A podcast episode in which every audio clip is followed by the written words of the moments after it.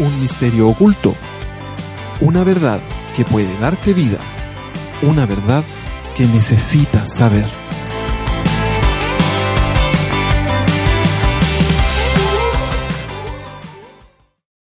Hola, ¿qué tal? Muy buenas tardes. Estamos comenzando este segundo capítulo ya de nuestro programa, nuestro podcast Mensaje de Salvación desde grabado desde Valdivia. Somos una expresión de la red de Iglesias Gracia y Cruz con el apoyo de la Fundación Metanoia. Hacemos este esfuerzo de poder reunirnos para compartir y transmitir el Evangelio. Me acompañan nuestros panelistas destacados, connotados, ilustres de siempre, a Daniela, Víctor y Rodrigo. A ver, preséntense cada uno para que la audiencia... Hola, soy Daniela. Hola, soy Víctor. Hola, Rodrigo, por acá de Pucón. Sí, Rodrigo se presentó ahí desde las tierras lejanas de Pucón. Estábamos conectados por videoconferencia en este momento con Rodrigo. Por eso eh, el público lo escucha un poquito distante. La distancia son los 200 kilómetros que nos separan. Bueno, hoy día estamos eh, reunidos ya para, para poder seguir un poco profundizando lo que hemos estado compartiendo desde el programa anterior. Em, les recomendamos a los que están escuchando esto por primera vez que vean, eh, que escuchen, perdón, el capítulo anterior, el capítulo anterior sobre luz y tinieblas, eh, porque en realidad la temática que vamos a conversar hoy día y que vamos a abrir en, el debate, por decirlo de alguna forma, está íntimamente relacionado con, e, con ese capítulo y surgió a partir de la conversación de ese capítulo. Respecto a lo que es el arrepentimiento, la semana pasada, el programa pasado en realidad les, les em, contábamos de estos dos estados espirituales donde el hombre puede estar, la luz y las tinieblas. Y en ese escenario surgió la pregunta, bueno, ¿cómo se sale de, la, cómo se sale de las tinieblas si llegamos a la luz? Y el arrepentimiento es el, es el mecanismo en el cual la escritura y con el cual Dios estableció para sacar a los hombres de las tinieblas y llevarlos a la luz. Pero Planteemos sobre la mesa arrepentimiento, el término primero que todo, y les pregunto a los panelistas acá, ¿qué es arrepentimiento? ¿Qué entienden por arrepentimiento y qué entendían? De repente para los que, de repente para los que hemos estado mucho tiempo eh, escuchando términos de este tipo, podemos tener visiones quizás encontradas de esto. Víctor, ¿qué, qué entiendes por arrepentimiento y qué, cuál es la impresión que tienes respecto al término en sí? Arrepentimiento es una, es una acción eh, en la que una persona corrige, corrige un, un, accionar que no está correcto, un accionar que va en contra de lo establecido en términos generales. Se arrepiente cuando enmienda, cuando cambia el rumbo, cuando retorna al rumbo correcto. De lo contrario, si no hay arrepentimiento, se dice hay remordimiento. O sea, no alcanza a ser arrepentimiento porque no hay un cambio, no hay un vuelco al camino correcto. Este término es, eh, ¿les es familiar? ¿Lo habían escuchado, eh, lo habían escuchado antes? Eh, es, lo que pasa es que la, Víctor plantea una, una, disyuntiva, por decirlo así, o una contradicción más bien, porque muchos de nosotros quizás hemos escuchado el término arrepentimiento y pensamos en el concepto de remordimiento. Estoy arrepentido de algo y es justamente cuando siento un peso de culpa, un peso de conciencia respecto a eso. Y si vamos a la escritura, arrepentimiento no tiene absolutamente nada que ver eh, con, con muchas veces ni siquiera con peso de conciencia. Porque, porque lo que tratamos de explicar y lo que tenemos que tratar de transmitir a la audiencia es bueno, ¿qué tiene que ver el concepto de arrepentimiento con salir de las tinieblas? ¿Por qué Dios estableció y, demandó del arrepentimiento? Cuando, cuando vemos las primeras palabras de Jesús, lo comentábamos esta semana en la reunión inclusive, las primeras palabras de Jesús es arrepentidos y cree del Evangelio. Eso es lo primero que dice. Entonces, pareciese que, el arrepentimiento es, como necesario y, y claramente Dios está pensando en algo mucho más profundo yo no diría más complejo, yo de hecho diría que más simple, pero mucho más profundo que el concepto de remordimiento. Rodrigo, eh, ¿qué, qué, cómo entiendes tú esto? ¿Cómo, ¿Cómo entiendes tú el arrepentimiento como un mecanismo para salir de las tinieblas? ¿Por qué crees tú Dios estableció, Dios planteó el arrepentimiento como el mecanismo necesario para salir de las tinieblas? Eh, lo primero que, que, se puede decir al respecto es que, que tomando algunos conceptos que habló Víctor, arrepentimiento es un estado de conciencia, podríamos explicarlo así, un estado de conciencia que me permite volver atrás, volver atrás de algo que se hizo mal, enmendar algo que se hizo mal, cambiar algo que se hizo mal. Ahora la pregunta es, y en relación a lo que tú preguntabas, te respondo con una pregunta, ¿de qué me tengo que arrepentir? ¿Por qué me tengo que arrepentir para salir de las tinieblas? Ese es el tema, porque eh, Dios manda o Jesús manda que se arrepientan y crean en el Evangelio, tú lo dijiste. La pregunta es, ¿de qué me tengo que arrepentir? ¿Por qué es necesario arrepentirse y creer en el Evangelio?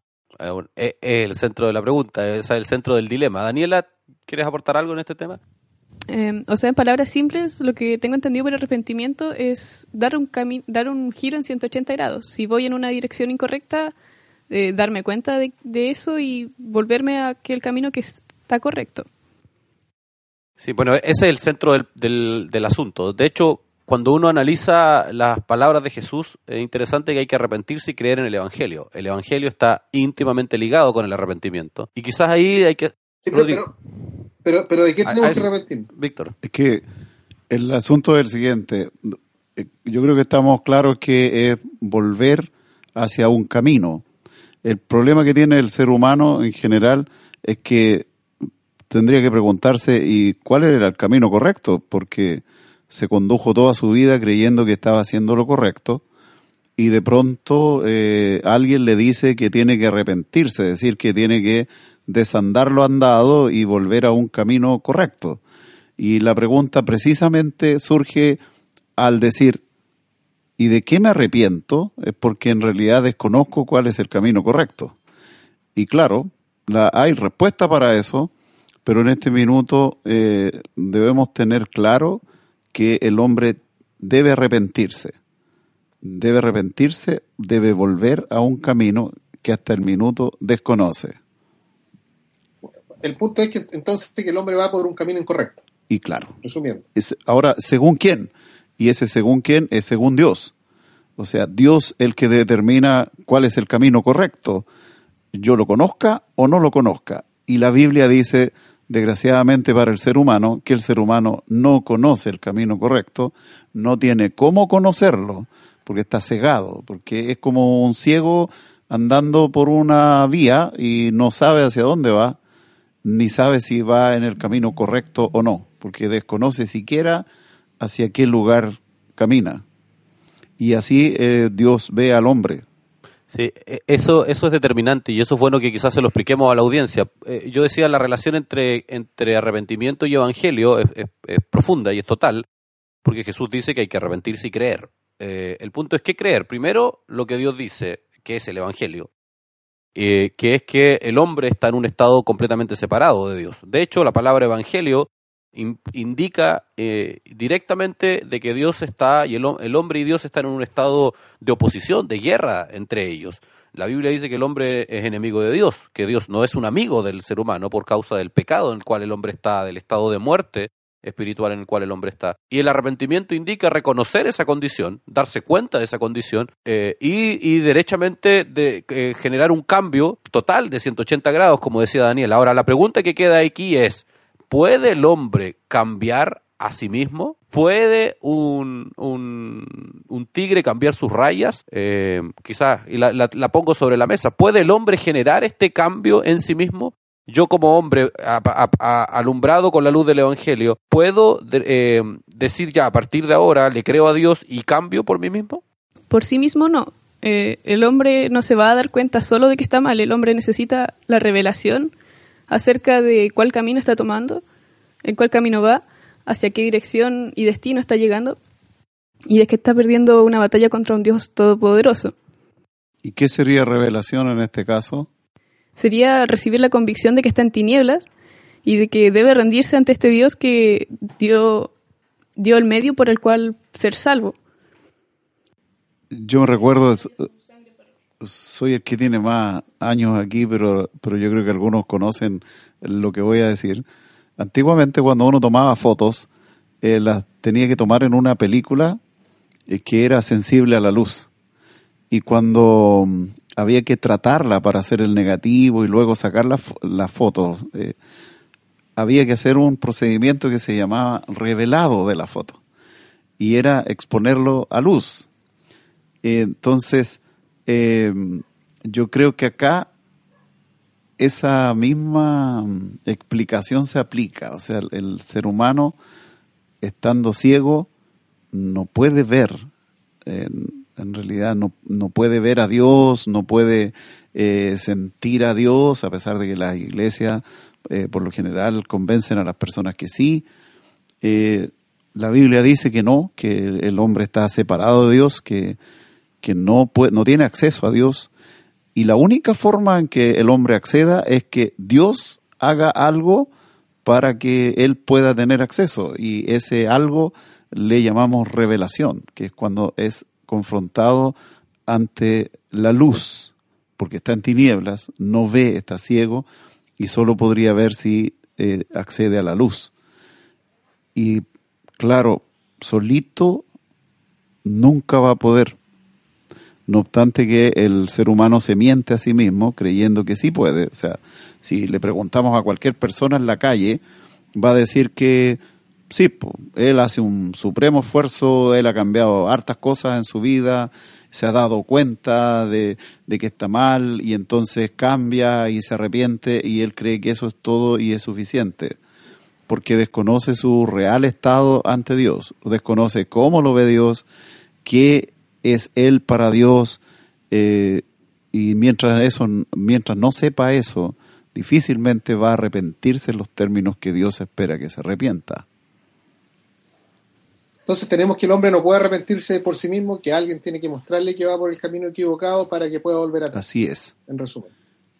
Sí, eh, y eso es importante también agregar que, que el arrepentimiento es, eh, si bien es, es algo que da Dios, es un don de Dios, se da en el contexto del Evangelio, pero no se da solo en el momento de que las personas son sacadas de las tinieblas a la luz. No se da solamente ahí. Ahí se da el gran arrepentimiento, por decirlo de alguna forma, porque es cuando la gente es confrontada con su propia condición espiritual, de muerte espiritual, que es algo que vamos a hablar en otro capítulo, es una característica o es una situación que se da permanentemente en toda la vida del cristiano, porque los pensamientos de los hombres eh, necesitan ser sujetos a arrepentimiento permanentemente. Vamos de arrepentimiento en arrepentimiento a medida que el Evangelio, que es la voluntad perfecta, recta de Dios, se va presentando, se va exponiendo en cada cristiano, el cristiano va siendo confrontado con esta verdad que trae luz a su vida y comienza a cambiar sus pensamientos y empieza a arrepentirse de, todos los, pensamientos, ideas, deseos, estructuras y un montón de cosas que definen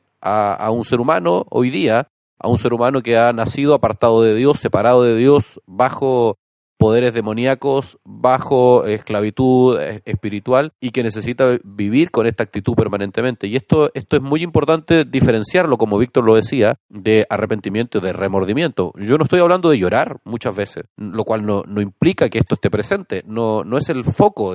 Quizás una de las diferencias, y es bueno decirlo, entre religión y el Evangelio de Jesucristo es que el Evangelio lo que hace está apunta a cambiar la mente inicialmente, que las personas tienen la mente de Cristo y de ahí a cambiar la mentalidad, es decir, los pensamientos de las personas, más allá inclusive de las emociones, más allá de las catarsis emocionales que se puedan generar en ciertos contextos, que quizás todos los que estamos acá y probablemente muchos de los que nos escuchan están conscientes que el llanto no necesariamente propicia un cambio de vida. Entonces, entonces tenemos que arrepentimiento es cambio, o implica un cambio de vida, o implica un cambio. Arrepentimiento además nos define profundamente a nosotros y a este proyecto porque arrepentimiento en griego es metanoia, que es el nombre de la fundación que, que propicia y, sustenta este proyecto eh, y indica cambio de mentalidad. La palabra arrepentimiento es metanoia y metanoia en griego es cambio de mentalidad. Eh, claramente implica un cambio, pero implica un cambio de pensamientos que propician cambios de hábitos y de conductas la Biblia dice, tal es el hombre en su pensamiento, tal es él. O sea, somos lo que pensamos de, de, alguna manera. Y de todas maneras el arrepentimiento es una consecuencia, porque cuando el hombre es expuesto por la palabra eh, de Dios y es expuesto al Evangelio, esta revelación de la que hablaba Daniela, eh, trae consigo un darse cuenta de la real dimensión de su problema eh, para no usar el término tan, tan socorrido como el pecado, porque eso trae confusión en las personas, sí vamos a decir que eh, la persona ahí se da cuenta de cuál es su real, real condición frente a Dios y no puede sino arrepentirse, porque ahí de verdad entra en, en conciencia de que está andando precisamente en el camino absolutamente equivocado y tiene que dar vuelta, pero solo nunca va a lograr hacer eso porque él no va a entender eh, precisamente hacia dónde tiene que dirigirse, es decir, de qué arrepentirse. Por lo tanto, el de qué arrepentirse tiene directamente relación con lo que Dios le muestre, cuál es su real condición. Dani, ¿qué piensas tú de eso?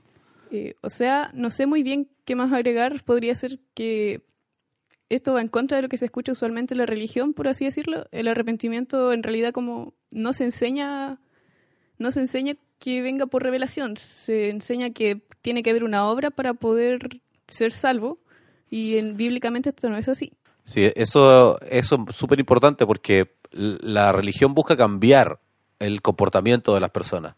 El Evangelio busca cambiar a las personas, busca cambiar el corazón de las personas y eso propicia un cambio de hábitos, un cambio de conductas, porque eh, vamos a hablar de esto, cuando, insisto, estoy haciendo muchos spoilers aquí ya, pero vamos a hablar de esto cuando hablemos de la muerte espiritual, pero el problema del hombre no es lo que hace, el problema del hombre es lo que es. Y el arrepentimiento lo que apunta es al centro del problema del hombre. Eh, el hombre A, cam- a cambiar al hombre. a cambiar al hombre, efectivamente. Y el arrepentimiento se vi- viene, es una, es una acción totalmente sobrenatural. La Biblia dice que el Espíritu Santo es el que nos va a convencer de pecado, de justicia y de juicio. Eh, el convencimiento es la base, es el inicio del arrepentimiento. Primero yo tengo que ver mi condición, Dios me revela mi condición, cualquiera sea, tanto mi condición de muerte espiritual, que vamos a hablar en otro capítulo, como también Va, va a ser, va a tener que ser el próximo capítulo. Claramente va a tener que ser el próximo capítulo. Eh, Dios Mm. me revela mi condición de muerto espiritual primero y a partir de eso mm, el Evangelio me presenta el camino. El Evangelio me, re- me revela y me permite ver y confiar y depositar la fe que Dios me ha dado en la muerte de Cristo, en la muerte vicaria de Cristo. Eh, pero eso abre el camino, abre la puerta para que yo viva permanentemente en este, en este estado en donde Dios me va mostrando su verdad y va sacando todas las mentiras que están instalado en, instaladas en nosotros. Eh, como Daniela lo decía, es la consecuencia, se manifiesta el arrepentimiento consecuencia a un cambio de vida, pero no apunta derechamente a los hábitos de las personas. No es el foco de la acción de Dios en este caso. que yo creo que cuando la religión se enfoca en el cambio, precisamente está haciendo algo que es contrario a lo que Dios quiere, porque el ser humano se enfoca en sí mismo por un esfuerzo propio, por un intento propio, eh, creó un aparataje que nosotros le llamamos religión, hasta con un apellido que pareciera ser bueno, como una religión cristiana, creyendo que con eso está eh, entendiendo claramente lo que Dios pretende, pero se equivoca en un punto. El Evangelio no apunta a agradar al hombre, sino a agradar a Dios. Eh, Pablo lo dice cuando le escribe a los Gálatas, si yo buscara agradar al hombre, entonces no sería siervo de Jesucristo, dice él. Por lo tanto, la clave no está en el intento que yo haga por cambiar, sino por lo que Dios haga eh, dentro de mí para que ese cambio eh, se ejecute.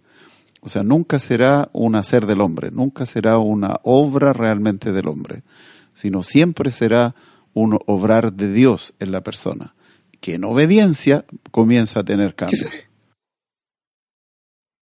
Se- ¿Qué- Y en ese contexto, ¿qué se necesita para arrepentirse? ¿Qué, qué necesito yo para arrepentirme? Como decíamos en un comienzo, que me muestren cuál es mi real condición. Si yo no conozco cuál es mi real condición, claramente voy a estar todo el tiempo pensando no tengo de qué arrepentirme, porque el- a la mayoría de las personas la religión lo convence de que hay cosas que son pecado, hay cosas que están mal, de las cuales hay que arrepentirse. Entonces la gente suma y dice, yo ese tipo de cosas tiendo a creer que no las hago, por lo tanto no tengo mucho de qué arrepentirme.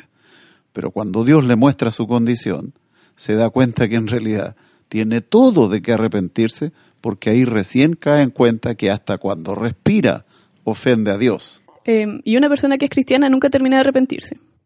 Sí. Ya pues, hemos, estamos llegando al término de nuestro... Nos pilló el tiempo, como siempre. ¿eh? siempre y, y eso que pensábamos hacer esto en 15 minutos. ¿ah? Es Impresionante. Yo veo aquí, soy el único que ve el tiempo. Ya pasaron los 15. Sí, llevamos 21 minutos ya eh, grabando. Se hace, pero Va, va a tener que editar. Sí, vamos a tener que hacer corte, yo creo. No, no. Bueno, ahí vamos a revisar el audio después. Bueno, a toda la audiencia, muchas gracias por acompañarnos en este segundo capítulo. El tercero ya saben de qué va a ser, muerte espiritual. Gracias por seguir eh, fieles a este, a este proyecto que estamos haciendo para poder compartir y transmitir el Evangelio, las verdades del Evangelio de Jesucristo a, a todas las personas. Muchas gracias, que estén muy bien. Buenas noches. Adiós. Chao.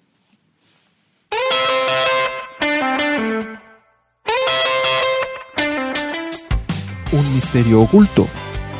Una verdad que puede darte vida.